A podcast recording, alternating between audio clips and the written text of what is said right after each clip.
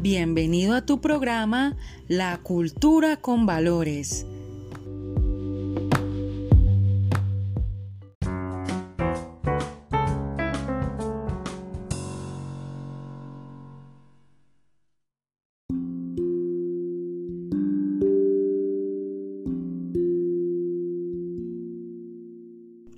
En esta ocasión vamos a conocer a una de las figuras más importantes del mundo de la cooperación y solidaridad, la Madre Teresa de Calcuta.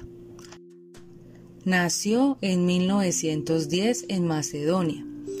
En el colegio empezó a cantar en el coro y se sumó a una congregación religiosa de misioneras llamada Sodalicio, Nuestra Señora.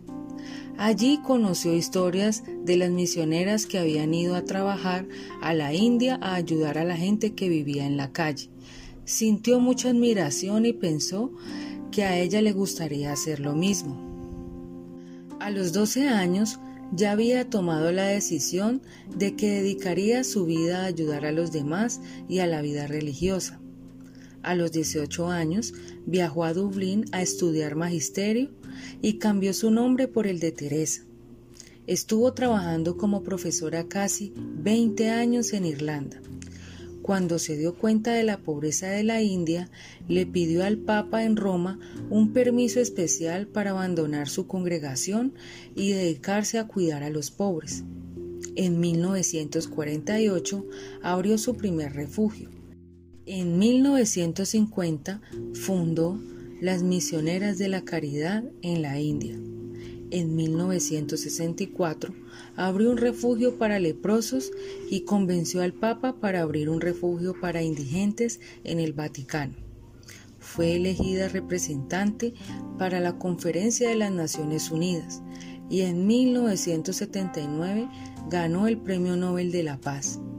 A este se sumaron después una decena más de premios y reconocimientos de primer nivel, tanto nacionales como internacionales.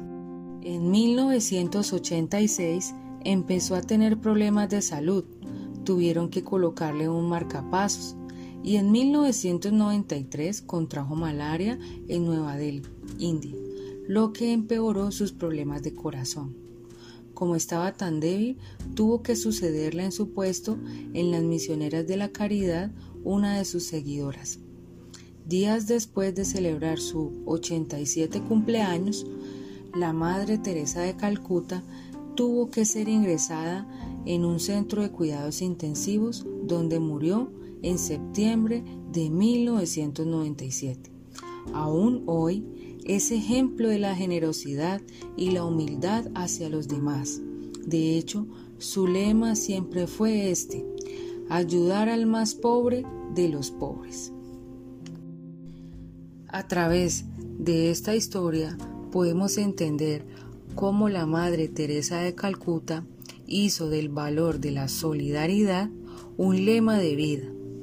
Aprendamos lo bueno que ella hizo y esforcémonos por ser buenos amigos, compañeros y ciudadanos.